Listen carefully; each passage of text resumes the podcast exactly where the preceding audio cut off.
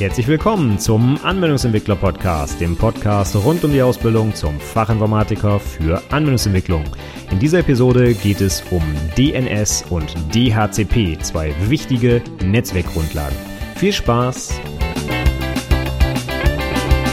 Hallo und herzlich willkommen zur 138. Episode des Anwendungsentwickler Podcasts. Mein Name ist Stefan Macke und heute geht es weiter mit Teil 3 meiner kleinen Episodenreihe zum Thema Netzwerkgrundlagen. Wir haben uns beim ersten Mal über URLs unterhalten, beim zweiten Mal über IP-Adressen und heute geht es jetzt erstmal darum, wie wir beides jetzt zusammenkriegen. Denn wir haben ja schon gelernt, URLs sind eigentlich ganz cool für Menschen, die kann man sich nämlich einigermaßen gut merken und auch eintippen. IP-Adressen, über die Computer miteinander reden, sind da für Menschen nicht so gut zu merken und nicht so gut verständlich. Ähm, aber ja, die Menschen wollen jetzt also was Sprechendes, die Computer brauchen Zahlen. Wie bringen wir das jetzt zusammen? Und da steigen wir heute vielleicht mal ins erste Thema ein, was jetzt daran anknüpft, und zwar das Thema DNS, Domain Name System. Das ist die Abkürzung davon. Ähm, doch bevor wir uns das genau angucken, schauen wir einfach mal, was eigentlich das Problem ist. Also, wir haben schon gesagt, wir könnten eigentlich mit diesen IP-Adressen, die ja jeder Computer jetzt hat, äh, lustig im Internet surfen, wenn wir das wollten. Wir geben die IP-Adresse zum Beispiel im Browser ein und schwupp kommt da die Website. Und das funktioniert auch. Ja? Also wenn man zum Beispiel die IP-Adresse von meinem Server von Fachinformatiker Anwendungsentwicklung.net oder Anwendungsentwickler podcast.de, die laufen alle auf dem gleichen Server. Wenn man da die IP-Adresse einfach im Browser eingibt, dann wird auch eine Website angezeigt. Also da kommt wirklich auch was. Das würde gehen. Ja? Ist nicht sehr sprechend für den Menschen, aber das geht. Aber dieses, das ist nicht so sprechend für den Menschen, ist genau das Problem, denn die meisten Leute da draußen wollen sich eben keine komischen ähm, Zifferkombinationen merken, sondern die wollen halt irgendwas äh, haben, woran man sich auch erinnern kann und was irgendwie auch vielleicht im äh, Zusammenhang mit dem steht, was man da gerade aufruft. Ne? Google.de zum Beispiel, weil die Company halt Google heißt. Ja, das äh, wäre jetzt eine schöne Geschichte, aber wie geht das jetzt? Ja, wir müssen es irgendwie hinkriegen, dass wir quasi aus diesen sprechenden Namen diese Adressen machen, die die Computer verstehen können. Und das erkläre ich immer so, dass es so eine Art Telefonbuch braucht. Ja, wenn du irgendwen anrufen willst, ich weiß, wahrscheinlich telefonierst du gar nicht mehr, sondern schickst du noch WhatsApp hin und her, ja. Aber davon mal abgesehen, selbst dafür bräuchtest du ja seine Nummer. Ne? Müsstest du ja irgendwie mal einspeichern in deinem Handy. Und äh, wie kommst du an diese Nummer ran? Ja? Du, die, die fällt dir sicherlich nicht einfach so ein. Und wenn dir jetzt der äh, Kollege dir einfach sagt, kannst du dich dann morgen noch dran erinnern? Wahrscheinlich eher nicht. Ja? Und wenn du nach einer bestimmten Nummer suchen wolltest, zum Beispiel in irgendeiner Art von Telefonbuch, mh, das wäre ja irgendwie ein bisschen sinnlos, wenn da einfach alle Nummern schön sortiert hintereinander stünden, weil dann wüsstest du ja trotzdem nicht mal ansatzweise, wo du anfangen musst zu suchen, wenn du eine bestimmte Person suchst. Also, wie sind die Telefonbücher logischerweise aufgebaut? Name und dazu passend die Telefonnummer. Denn logischerweise gehen wir Menschen davon aus, dass wir den Namen halt kennen und zu dem Namen die Telefonnummer suchen. Und genau das passiert auch im Internet, wenn wir zu einem Domainnamen eine IP-Adresse suchen. Das ist genau das gleiche. Ne? Das eine ist ein Name, das andere ist eine Nummer. Nur, dass wir hier halt keinen menschlichen Namen, sondern halt einen Domainnamen haben und keine Telefonnummer, sondern eine IP-Adresse. Aber das Prinzip ist exakt identisch. Ne? Wir brauchen eine Übersetzung aus dem, was der Mensch versteht, in das, was das System versteht, was wir bedienen wollen. Also Beispiel für Telefon eben die Telefonnummer oder für die Kommunikation im Internet eben so eine IP-Adresse. Ja, und äh, das kann man jetzt relativ einfach herstellen. Wir könnten uns jetzt einfach eine große Textdatei anlegen, wo einfach alle möglichen Namen drinstehen, die es so gibt. Und meinetwegen rechts daneben steht die jeweilige IP-Adresse. Ne? Und schon hätten wir ein Telefonbuch. Mehr Informationen bräuchten wir theoretisch nicht, um so eine Kommunikation herzustellen. Domainname links, IP-Adresse rechts. Und äh, genau sowas gibt es auch. Und äh, das findet man auch heute noch auf jedem Computer tatsächlich. Wenn du zu Hause einen Windows-Rechner hast, da gehe ich jetzt einfach mal von aus, ist aber egal, das gibt es auch für Mac und Linux und alle anderen Betriebssysteme. Da gibt es eine Datei, die heißt Hosts. Die liegt unter Windows zum Beispiel in dem sehr sprechenden Namen, äh, sehr sprechenden Ordner C Windows System 32 Drivers etc. Dieses etc, das letzte Stückchen in dem Namen da, das ähm, würde man auf Linux direkt finden. Da gibt es nämlich einen Ordner slash etc, also direkt im Root-Verzeichnis. Da liegt unter Linux die Konfiguration. Und einige Einstellungen oder, nee, Einstellungen nicht, einige Konventionen von Linux hat Windows anscheinend hier so ein bisschen historisch übernommen und diesen etc-Ordner hier, warum auch immer, unterhalb von Drivers, das weiß ich jetzt auch nicht, nachgebaut. Und da liegt eben diese Datei drin, die einfach Hosts heißt. Die heißt nicht hosts.txt oder sonst was, die heißt einfach nur Hosts Hosts, hat keine Endung. Und die gibt's unter Linux eben unter slash etc slash hosts und unter Windows unter c backslash Windows System 32 Drivers etc Hosts. Und da drin stehen genau solche Paare aus Domainnamen und IP-Adressen. Die Paare sehen zwar ein bisschen anders aus, als ich sie jetzt gerade beschrieben habe, nämlich genau umgedreht. Das heißt, die IP-Adresse steht links und der Servername, der äh, Domainname steht rechts daneben, aber das Prinzip ist exakt identisch. Und diese Datei, die es wirklich jetzt auf jedem Betriebssystem gibt, die kann ich jetzt mit einem simplen Texteditor aufmachen und da trage ich dann einfach Domains ein. Ja, das hat den schönen Vorteil, dass ich das auch für mich so ein bisschen nutzen kann, wenn ich zum Beispiel in der Webentwicklung tätig bin und ich möchte eine neue Website bauen. Ähm, die gibt's aber vielleicht schon online. Ich möchte eine neue Version online bringen und ich möchte jetzt testen, dass das auch funktioniert, ohne die echte Website zu zerstören. Dann könnte ich zum Beispiel in diese Hosts-Datei für den Domainnamen meiner alten Website einfach eine IP-Adresse eintragen, die gar nicht der richtigen entspricht Beispiel die meines lokalen PCs, wo ich dann einen Webserver laufen habe, um diese Website zu testen. Und da jedes Betriebssystem als allererstes für diese sogenannte Namensauflösung, also aus einem Namen eine IP-Adresse zu machen, in diese Host-Datei guckt, funktioniert das einfach so. Das heißt, sobald ich die Host-Datei gespeichert habe und dann den Domainnamen, den ich da eingetragen habe, irgendwo eingebe, zum Beispiel im Browser, weil ich das testen will, dann wird mein Computer den Eintrag aus der Host-Datei nehmen und zu dieser IP-Adresse gehen, die da drin steht. Egal, ob das eigentlich gar nicht richtig ist. Ja, was, was heißt hier richtig ist? Der Computer kann das ja gar nicht bewerten, ob das richtig ist oder falsch. Steht in der Datei drin, also muss es wohl stimmen und dann geht er einfach da drauf.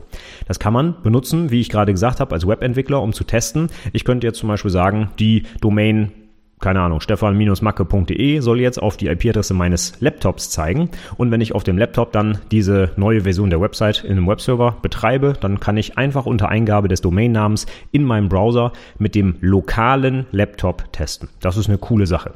Problem ist, das kann man auch missbrauchen. Denn was ist, wenn ich jetzt zum Beispiel bei google.de in die Host-Datei eine IP-Adresse eintrage von einem bösen Hacker?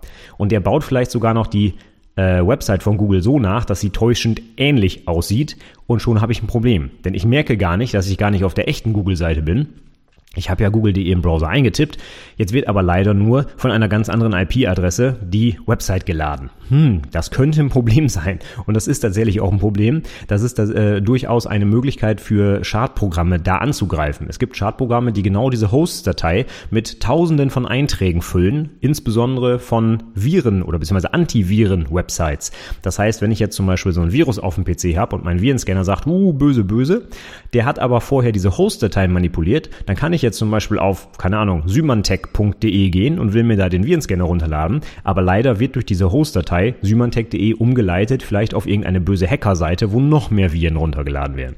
Also, die Hostdatei ist nicht so ganz ohne, die ist ganz nett, wenn ich so ein bisschen entwickeln will und testen will, die kann aber auch sehr schnell missbraucht werden, wenn ich einfach falsche Adressen da eintrage. Ne? Das ist nicht gut.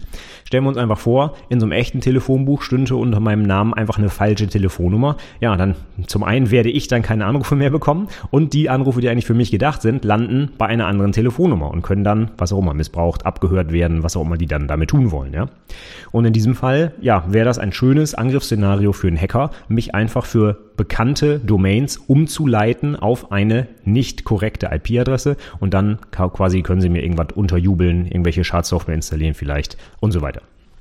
Also, das Prinzip der Hostdatei ist grundsätzlich erstmal einfach zu verstehen, kann aber so ein bisschen missbraucht werden und hat aber noch einen ganz anderen entscheidenden Nachteil. Denn wenn wir uns mal überlegen, wie viele Domains es weltweit gibt und wie viele IP-Adressen dahinter. Allein die IP-Adressen könnten wir so grob abzählen. Das sind so ungefähr, na, erinnerst du dich? 32 Bit, also ungefähr 4 Milliarden. Das heißt, ich hätte schon mal so eine äh, Textdatei mit 4 Milliarden Zeilen. Das ist schon mal ein ganz schönes Brett. Ne? Vor allem, wenn ich da drin dann was suchen will. 4 Milliarden, das ist schon eine ganz schöne Nummer. Das heißt, es könnte ein bisschen dauern, bis ich da drin was finde. Und dann kommt noch dazu, dass bestimmte äh, IP-Adressen ja auch mehrere Domains ähm, anbieten können. Ich habe zum Beispiel auf meinem eigenen Webserver, der eine einzige IP-Adresse hat, bestimmt 20 verschiedene Domains laufen. Ja, das heißt, ich hätte nicht nur 4 Milliarden Einträge, sondern noch viel, viel, viel mehr, beziehungsweise 4 Milliarden Zeilen, die alle ganz, ganz lang sind, denn man kann einfach zu einer IP-Adresse auch mehrere Domainnamen quasi mit einem Leerzeichen getrennt hintereinander schreiben. Das geht in der Host-Datei auch. Auf jeden Fall hätte ich ein Riesenproblem, weil diese Liste einfach enorm lang ist. Ja, das heißt viel Speicherverbrauch und was kommt noch dazu? Wer aktualisiert die denn? Wenn ich jetzt jeden Tag, ich weiß nicht wie viel tausend Domains neu registriert äh, ähm, bekomme, jedes, also weltweit, ja, wie soll ich die denn alle in meine Textdatei da eintragen? Das ist ja unmöglich. Das heißt, wenn wir uns vorstellen, dass auf jedem Computer weltweit eine Liste aller bekannten Domainnamen stehen müsste, das ist ja ein mega Pflegeaufwand, das ist unmöglich, das hinzukriegen. Also da, da können wir uns von verabschieden. Das hat vielleicht damals funktioniert, als ähm, dieses IP-Netzwerk zum ersten Mal so ein bisschen ausprobiert wurde und entwickelt wurde. Da gab es noch keine Infrastruktur, um irgendwie eine andere Namensauflösung zu machen. Das heißt, da hat man so ein paar Host-Dateien gepflegt und dann äh, war man glücklich, weil alles funktioniert hat. Aber heutzutage ist das einfach nicht mehr machbar. Das heißt, wir brauchen eine andere Möglichkeit für diese Namensauflösung. Wenn wir das mal so ein bisschen übertragen auf äh, das wahre Leben, stellen wir uns einfach vor, dass jeder Mensch weltweit sein eigenes Telefonbuch pflegen müsste. Ne? Und immer wenn eine neue Telefonnummer dazukommt, muss er in seinem eigenen Telefonbuch was eintragen. Wenn sich eine ändert, muss er das auch ändern und so weiter. Also das ist nicht machbar. Ne? Wie wird in der Praxis damit umgegangen? Naja, es gibt einen Verlag, der die Telefonbücher rausbringt. Ne? Und wenn sich was ändert, ja, dann muss ich mir halt ein neues Telefonbuch Kau ja, kaufen wir ja nicht, die waren ja immer kostenlos meistens.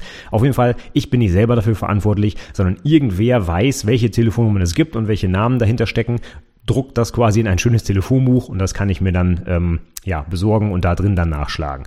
Und im Prinzip gibt es so ein ähnliches System auch für Domainnamen und IP-Adressen und das nennt sich eben DNS, Domain Name System. Und mit diesem DNS ist es jetzt möglich, dass ich quasi an dieses Telefonbuch eine Anfrage stelle und sage, ich habe hier so einen Domainnamen, gib mir doch mal bitte die IP-Adresse dafür zurück. Und dann schlägt das Telefonbuch mal eben den Namen nach, sucht die IP-Adresse raus und gibt mir die zurück. Und dann ist der Computer glücklich. Und so haben wir quasi die Brücke geschlagen zwischen dem, was der Mensch eingibt, nämlich den entsprechenden Domainnamen, und dem, was der Computer braucht, nämlich die IP-Adresse. Das heißt, das erste, was so ein Computer macht, wenn ich so eine Adresse da eingebe, ist nachzufragen bei seinem Telefon Telefonbuch bei seinem DNS-Server, Mensch, ich habe hier so eine Domain, kennst du die? Und wenn ja, was hat die denn für eine IP-Adresse? Und dann hat er die IP-Adresse und kann dann direkt mit diesem Computer die Verbindung herstellen. So, jetzt überlegen wir aber mal, haben wir dann nicht das gleiche Problem wie vorher? Statt jetzt lokal mein eigenes Telefonbuch zu pflegen, haben wir doch jetzt einen DNS-Server, der dieses riesengroße Telefonbuch pflegen muss mit vier Milliarden Einträgen. Ist das nicht genau das gleiche Problem wie vorher, bloß dass wir ein bisschen weniger Telefonbücher haben?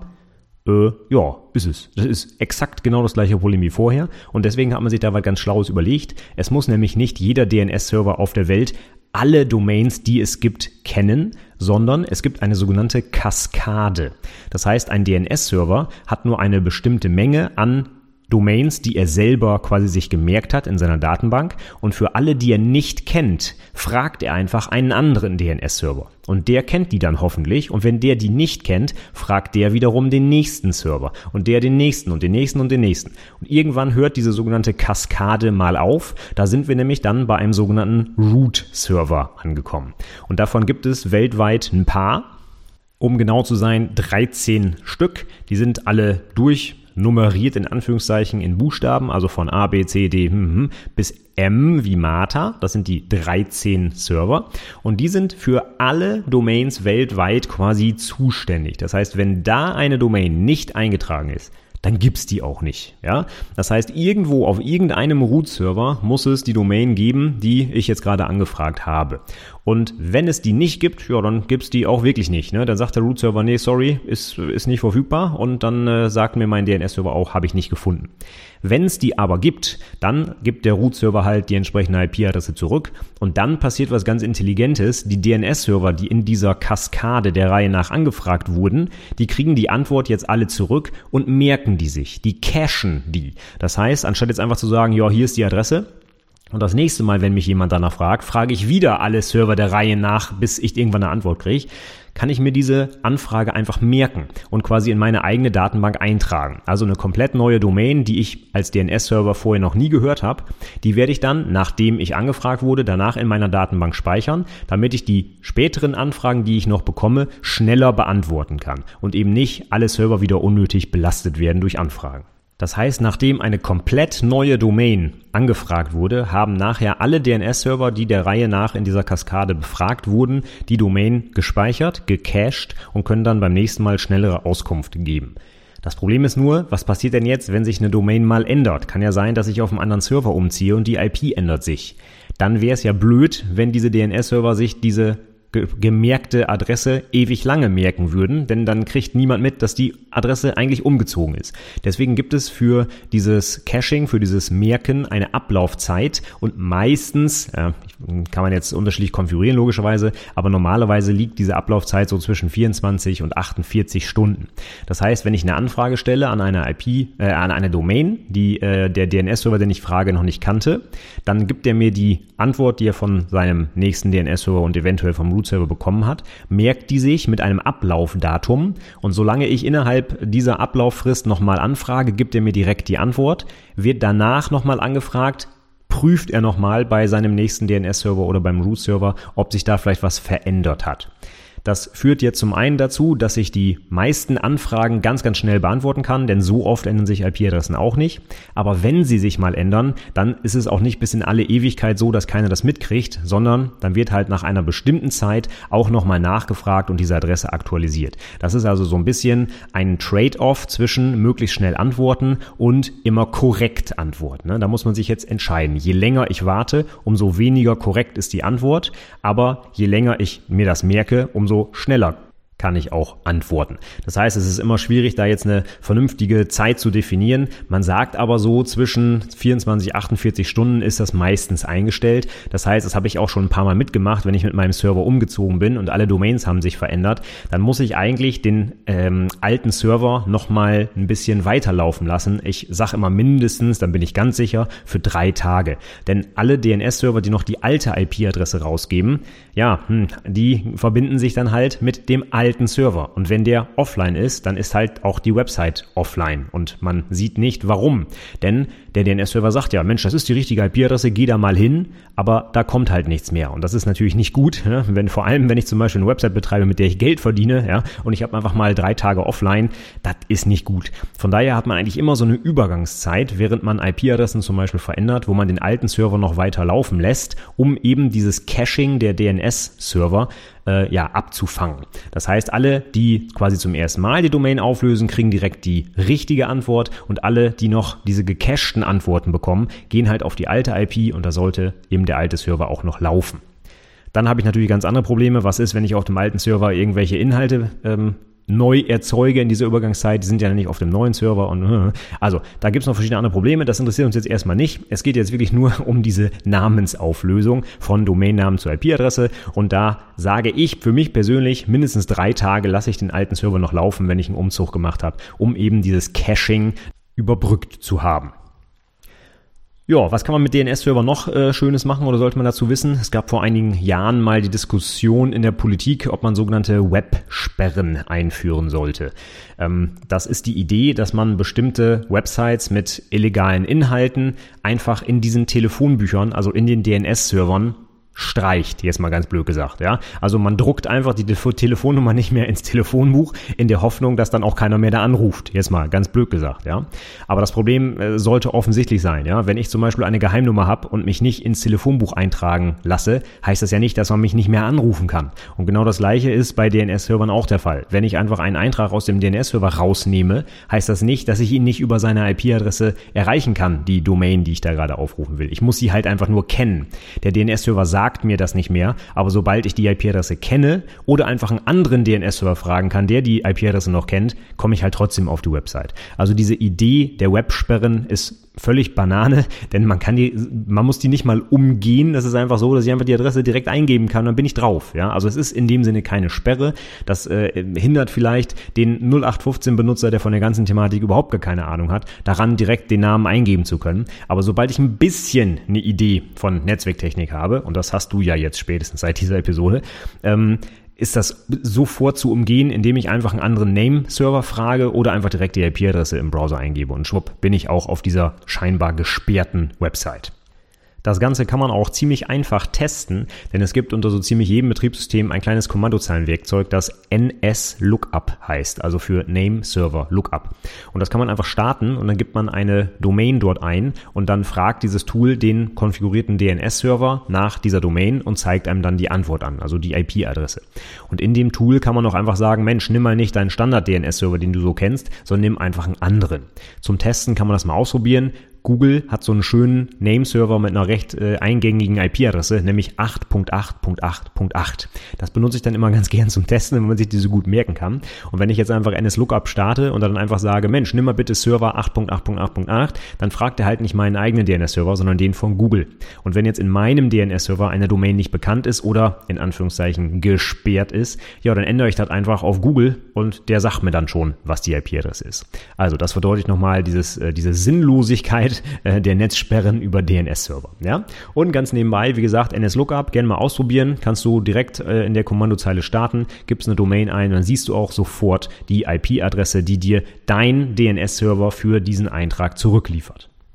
Bevor wir jetzt zum nächsten Thema kommen, noch eine Kleinigkeit zu DNS. Ich habe jetzt immer die ganze Zeit von Namensauflösung geredet und das ist auch richtig. Ich gebe einen Domainnamen rein, kriege eine IP-Adresse zurück. Das ist auch sicherlich der Standard-Use-Case, der in 99% der Fälle benutzt wird. Aber es gibt auch noch ein paar andere, die man mit einem DNS-Server so machen kann. Die sollte man vielleicht mal gehört haben. Also, Name rein, IP-Adresse raus, das machen wahrscheinlich Milliarden von Menschen jeden Tag und dafür wird DNS auch hauptsächlich benutzt. Aber es gibt noch ein paar andere Einträge in dieser DNS-Datenbank. Die DNS-Datenbank für das, was ich gerade gesagt habe, Name zu IP-Adresse, ist der sogenannte A-Eintrag. Das ist der wichtigste Eintrag in der Datenbank. Da steht dann quasi drin, der Typ ist A, der Domainname ist, was weiß ich, macke.it und die IP-Adresse ist 12345. Ja, super, 12345, ne? IP-Adresse aus äh, 5 Oktetten, super gut. Super gutes Beispiel. Hätten wir 1, 2, 3, 4 besser mal nehmen sollen, ja?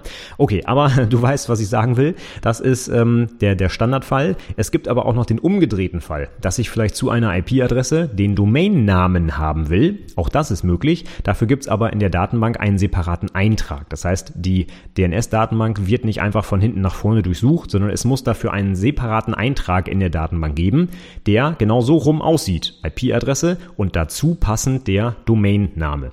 Und das ist der sogenannte Pointer-Eintrag, PTR genannt.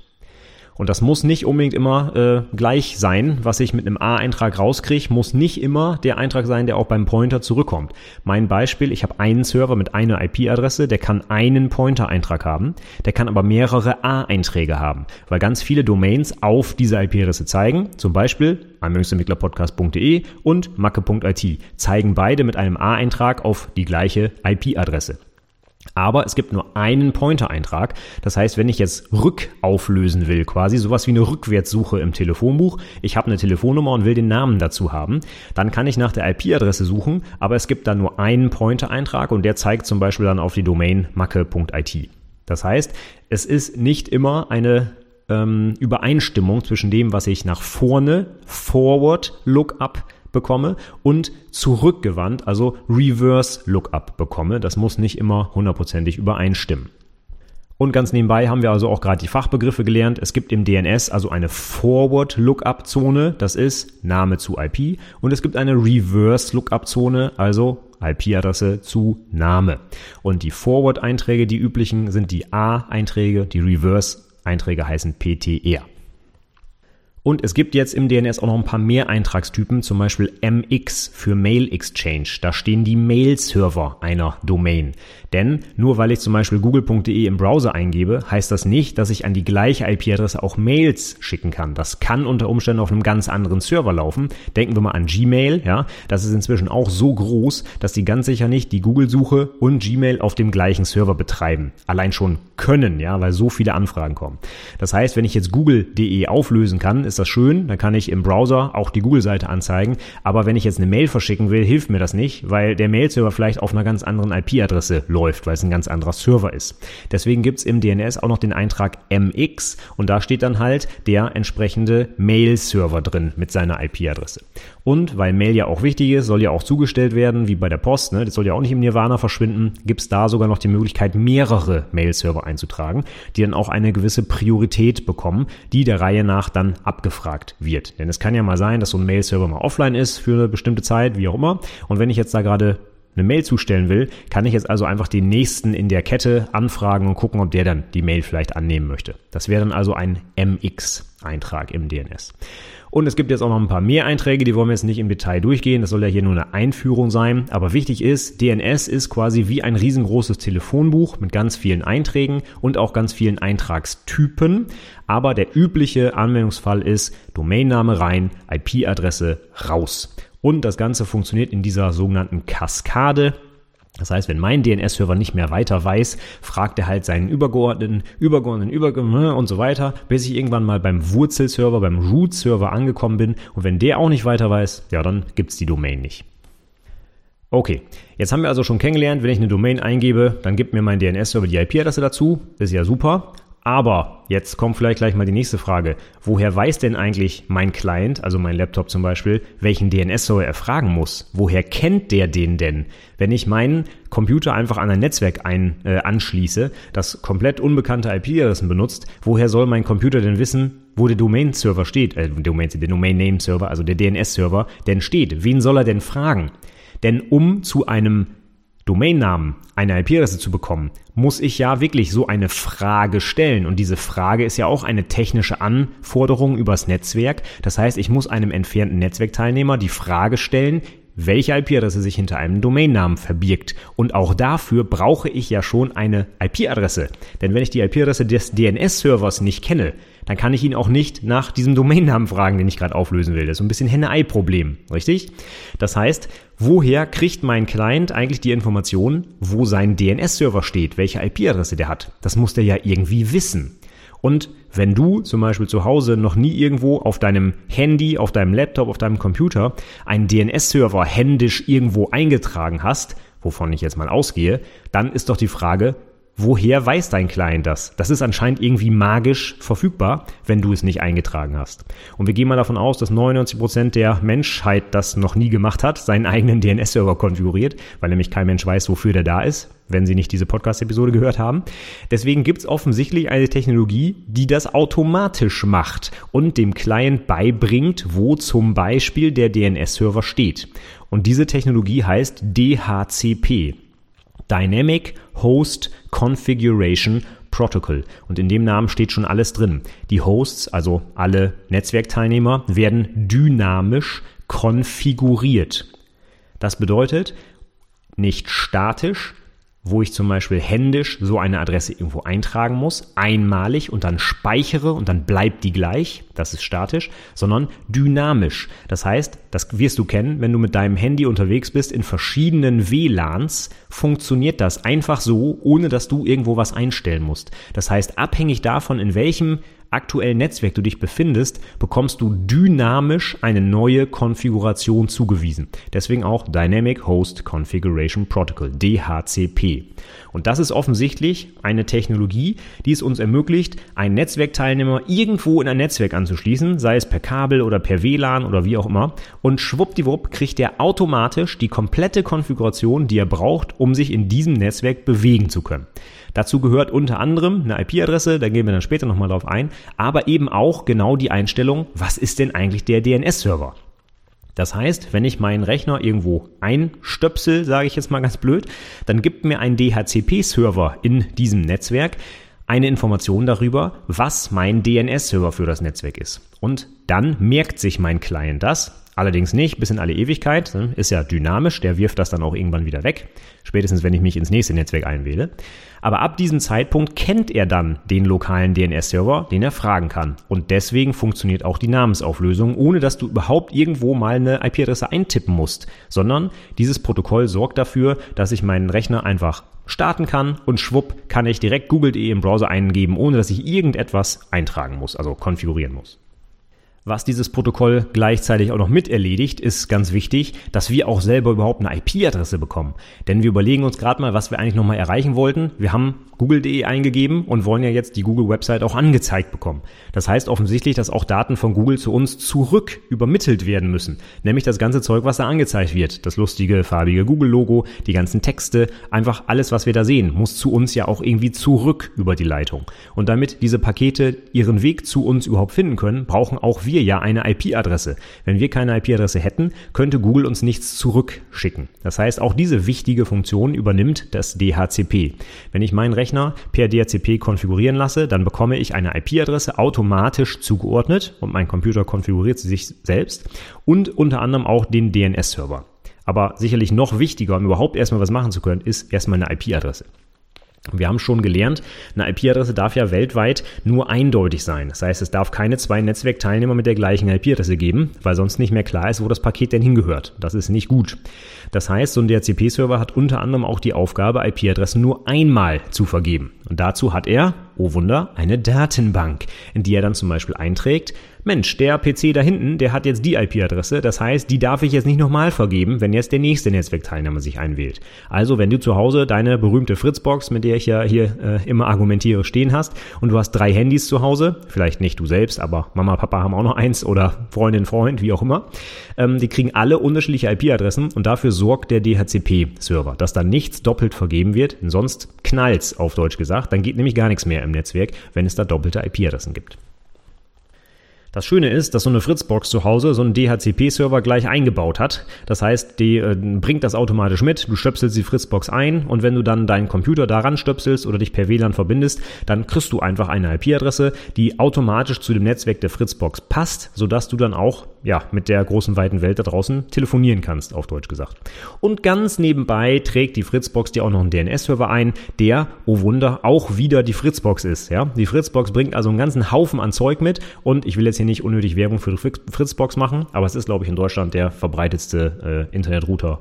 Aber es gibt natürlich auch noch andere Sachen von der Telekom und von D-Link und von ich weiß nicht was. Also Fritzbox ist jetzt hier nur stellvertretend für einen Internetrouter, wie man den heutzutage so zu Hause stehen hat und die bringen eigentlich alle diese Kombination mit aus DHCP-Server und DNS-Server auch. Das heißt, wenn du zu Hause jetzt Google im Browser eingibst, google.de, dann fragt dein Client erstmal die Fritzbox. Die Fritzbox kennt Google natürlich erstmal nicht. Das heißt, die fragt dann den DNS-Server deines Internet-Providers, meinetwegen Telekom, EWE Tel, was auch immer, wo du bist, ja, Kabel Deutschland, weiß der Geier was.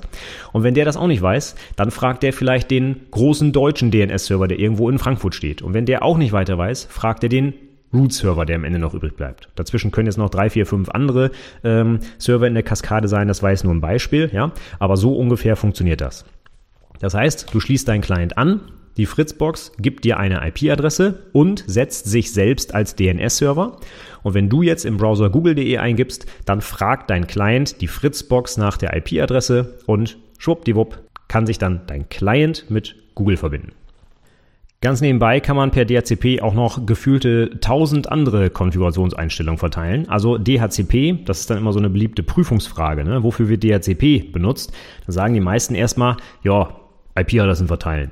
Das ist auch richtig, ist aber nicht das ganze Bild, sondern DHCP ist wirklich komplette Konfiguration der Netzwerkeinstellungen. Das heißt, da wird nicht nur eine IP-Adresse vergeben, sondern mindestens auch mal, das haben wir jetzt gerade schon gelernt, der DNS-Server. Es werden aber auch noch ganz, ganz viele andere Einstellungen verteilt. Ich habe mal, wenn ich in einem Windows-Betriebssystem in so einen echten DHCP-Server mal reingucke, mal grob überschlagen, das müssten mindestens 100 verschiedene Einstellungen sein, die man per DHCP verteilen kann. Unter anderem auch wenn wir noch nicht direkt darauf eingegangen sind, zum Beispiel den Domainnamen des Netzwerks, in dem ich mich gerade bewege. Da könnte ja auch ein, äh, ich könnte mich ja in einer Domain bewegen, keine Ahnung, Microsoft.com zum Beispiel, weil ich gerade bei Microsoft bin im Netzwerk, ja.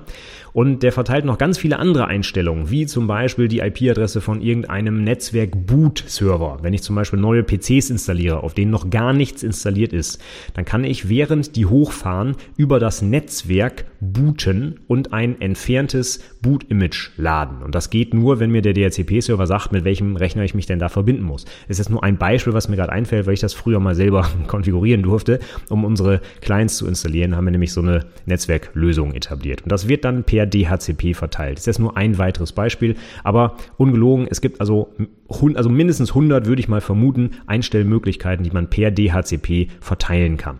Das ist also wirklich dafür da, um die Clients komplett auf das Netzwerk zu konfigurieren und nicht einfach nur um eine IP-Adresse zuzuweisen. Ja, das ist sicherlich das Wichtigste, was DHCP macht. Ja, ist aber eben nicht das Einzige und das sollte man dann als äh, ja, auszubildender Fachinformatiker durchaus wissen. Wenn du mal gucken willst, was dein Client so bekommen hat an Informationen vom DHCP-Server, dann kannst du zumindest unter Windows das schöne kleine Kommandozeilenwerkzeug ipconfig benutzen. Einfach zusammengeschrieben ipconfig, IP kennst du ja schon. Und dann kannst du noch ein Leerzeichen und slash all dahinter schreiben und dann wird dir wirklich für alle deine Netzwerk Karten oder Netzwerkadapter, die du in deinem äh, PC oder Laptop oder so hast, die komplette IP-Config angezeigt. Da wird dir also die jeweilige IP-Adresse angezeigt, unter anderem dann der DNS-Server, die Adresse des DHCP-Servers, dein Domainname, wenn es den gibt, dann vielleicht auch deine IPv6-Adresse, wenn du schon eine hast, die kannst du da auch sehen. Du kannst sehen, wann du die IP-Adresse bekommen hast vom DHCP-Server, wann sie ablaufen würde, ähm, habe ich noch gar nicht erwähnt, aber angenommen, du hast ein Netzwerk mit ganz vielen Teilnehmern, die raus und rein gehen immer wieder, dann hättest du irgendwann ein Problem, wenn du die IP-Adresse nicht mehr doppelt vergeben darfst. Denken wir mal an so einen Starbucks zum Beispiel. Da kommen jeden Tag neue Leute rein, die noch nie da waren. Und wenn dann die ganzen alten IP-Adressen einmal vergeben wurden und nie wieder vergeben werden dürfen, dann hätten die ein Problem. Das heißt, ähnlich wie bei dem Caching in DNS werden diese IP-Adressen auch nur für eine gewisse Zeit gesperrt und danach sind sie wieder freigegeben. Der nächste Teilnehmer, der kommt, kann dann eine IP-Adresse bekommen, die vorher von einem anderen Teilnehmer reserviert war. Und ähm, dieses Ablaufdatum nennt man, oder äh, diese, dieser Zeitraum, für den die IP-Adresse vergeben wird, heißt Lease. Und wann der Lease erstellt wurde und wann der abläuft, das kannst du zum Beispiel auch mit IP-Config sehen. Mit IP-Config kannst du dir auch eine neue IP-Adresse holen, wenn du eine brauchst, warum auch immer, ja. Mit IP-Config slash renew zum Beispiel, mit slash release kannst du deine IP-Adresse abgeben. Also, wenn man so will, dich aus dem Netzwerk abmelden, wenn du so, ähm, wenn du keine Ahnung, keine Verbindung mehr haben willst oder wie auch immer. Und verschiedene andere Einstellungen, die wir hier aber noch nicht besprochen haben, kannst du da auch sehen mit ipconfig äh, slash all. Das ist so das äh, Schweizer Taschenmesser für die IP-Konfiguration unter Windows. Einfach mal eingeben und gucken, was dir da so angezeigt wird. Okay, damit haben wir jetzt heute zwei wichtige Technologien für die Netzwerkkommunikation kennengelernt, DNS und DHCP. Ich glaube, das reicht für heute. Ich fasse nochmal die wichtigsten Details zusammen und bringe das jetzt vielleicht nochmal in einen zeitlichen Ablauf. Und zwar angenommen, du hast eine, ein Netzwerk-Client, ein Laptop, ein Handy, was auch immer und fügst den jetzt einem neuen Netzwerk hinzu, in dem du noch nie drin warst. Fangen wir mal wirklich so an. Dann wird als allererstes dein Client sich über den DHCP-Server seine Konfiguration holen. Wie das genau funktioniert, das muss man für die Prüfung natürlich wissen. Da gibt es einen äh, wohl definierten Ablauf, den ich heute aber nicht besprechen will. Solltest du dir aber mal angucken. Nur so als Stichwort DHCP Discover, DHCP Offer, DHCP Request und so weiter. Das sind die Stichwörter, die du brauchst, wie das genau abläuft. Aber davon mal äh, ab jetzt. Du fragst also den, den, äh, den DHCP-Server, hey, kannst du mir bitte eine IP-Adresse geben? Dann guck danach, ob der noch eine frei hat. Gib dir die und gib dir noch ganz viele andere Einstellungen. Unter anderem auch die IP-Adresse deines DNS-Servers. Und wenn du jetzt im Browser eine Domain eingibst, mit der du dich verbinden möchtest, dann weiß dein Client, aha, ich muss den DNS-Server auf dieser IP-Adresse da fragen und an dieser IP-Adresse stellt er dann genau diese Anfrage, gib ihm mal die IP zu der Domain, die gerade eingegeben wurde. Und diese Antwort kriegt ähm, dein Client dann direkt vom DNS-Server oder über die Kaskade eventuell sogar ganz hoch bis zum Root-Server. Und dann kann sich dein PC mit dieser gerade gelernten IP-Adresse verbinden. Und das passiert ganz, ganz grob gesagt, wenn du einen neuen Netzwerkteilnehmer einem Netzwerk hinzufügt, äh, hinzufügst. Das passiert übrigens auch jedes Mal, wenn du mit deinem Handy in ein neues Netzwerk gehst. Ja? Das ist egal, ob es ein Kabel ist oder ein WLAN. Dieser Ablauf passiert jedes Mal, wenn sich zum Beispiel dein Handy in ein neues WLAN einloggt. Und nicht nur in ein neues, sondern einfach in eins, in dem du nicht gerade vor fünf Minuten warst. Also jedes Mal, wenn du in ein anderes WLAN gehst, passiert dieser Ablauf immer wieder neu. Deswegen auch zum Merken, Dynamic Host Configuration Protocol, weil jedes Mal dynamisch, abhängig davon, wo du gerade bist, deine Konfiguration aktualisiert wird. Und Domain Name System, nochmal als Erinnerung für DNS, das macht halt die Namensauflösung, also das ja, oft genannte große Telefonbuch im Internet. So, ich hoffe, ich konnte das verständlich rüberbringen. Diese beiden Technologien sind absolut wichtig, sowohl für die Praxis. Ne, ohne DNS und DHCP würde nichts funktionieren im Netzwerk und aber auch ganz wichtig für die Prüfung. DNS und DHCP sind so grundlegende Technologien, das muss jeder Fachinformatiker können, sowohl Systemintegrator als auch Anwendungsentwickler. Also es gibt hier keinerlei Ausrede zu sagen, das ist ja Netzwerkkram, das interessiert mich nicht. Nee, nee, nee. Jeder ITler muss das können, sogar bis zum Informatikkaufmann runter. Ja, das sind solche Grundlagen, muss man einfach beherrschen. Heute ging es halt wirklich nur um eine Einführung, ne? also Prüfungswissen, dafür reicht das heute nicht aus, aber war ja auch bewusst gerichtet an Einsteiger. Also wenn du vorher noch nie was davon gehört hast von den beiden Technologien, hast du sie jetzt hoffentlich verstanden. Wenn noch Fragen offen sind, dann stell mir die doch gerne als Kommentar unter der Episode am besten. Dann sehen nämlich auch andere Hörer oder Leser das später. Die Show Notes, wo du auch noch ein paar Links zu weiterführenden Artikeln findest, die gibt's wie immer unter anwendungsentwicklerpodcast.de slash 138, denn das hier heute war die 138. Episode. Wenn du noch jemanden kennst, dem diese Episode vielleicht weiterhelfen könnte, dann empfiehl mich gerne weiter, schick gerne den Link weiter oder was mich sehr freuen würde, schreib mir doch eine Rezension bei iTunes oder bei irgendeiner anderen Podcast-Plattform, über die du das hier gerade hörst. Ich weiß gar nicht, ob man bei Spotify auch was an Rezension schreiben kann, habe ich noch nie gesehen. Aber Ganz egal, ich würde mich super freuen über dein Feedback. Wenn du es nicht öffentlich machen willst, schick mir eine Mail übers Kontaktformular auf der Website. Äh, ich freue mich immer über Feedback, denn ja, das Ganze hier ist ja kostenlos und bleibt auch kostenlos. Und äh, wenn ich dir weiterhelfe, würde ich mich über ein paar nette Worte auf jeden Fall sehr freuen.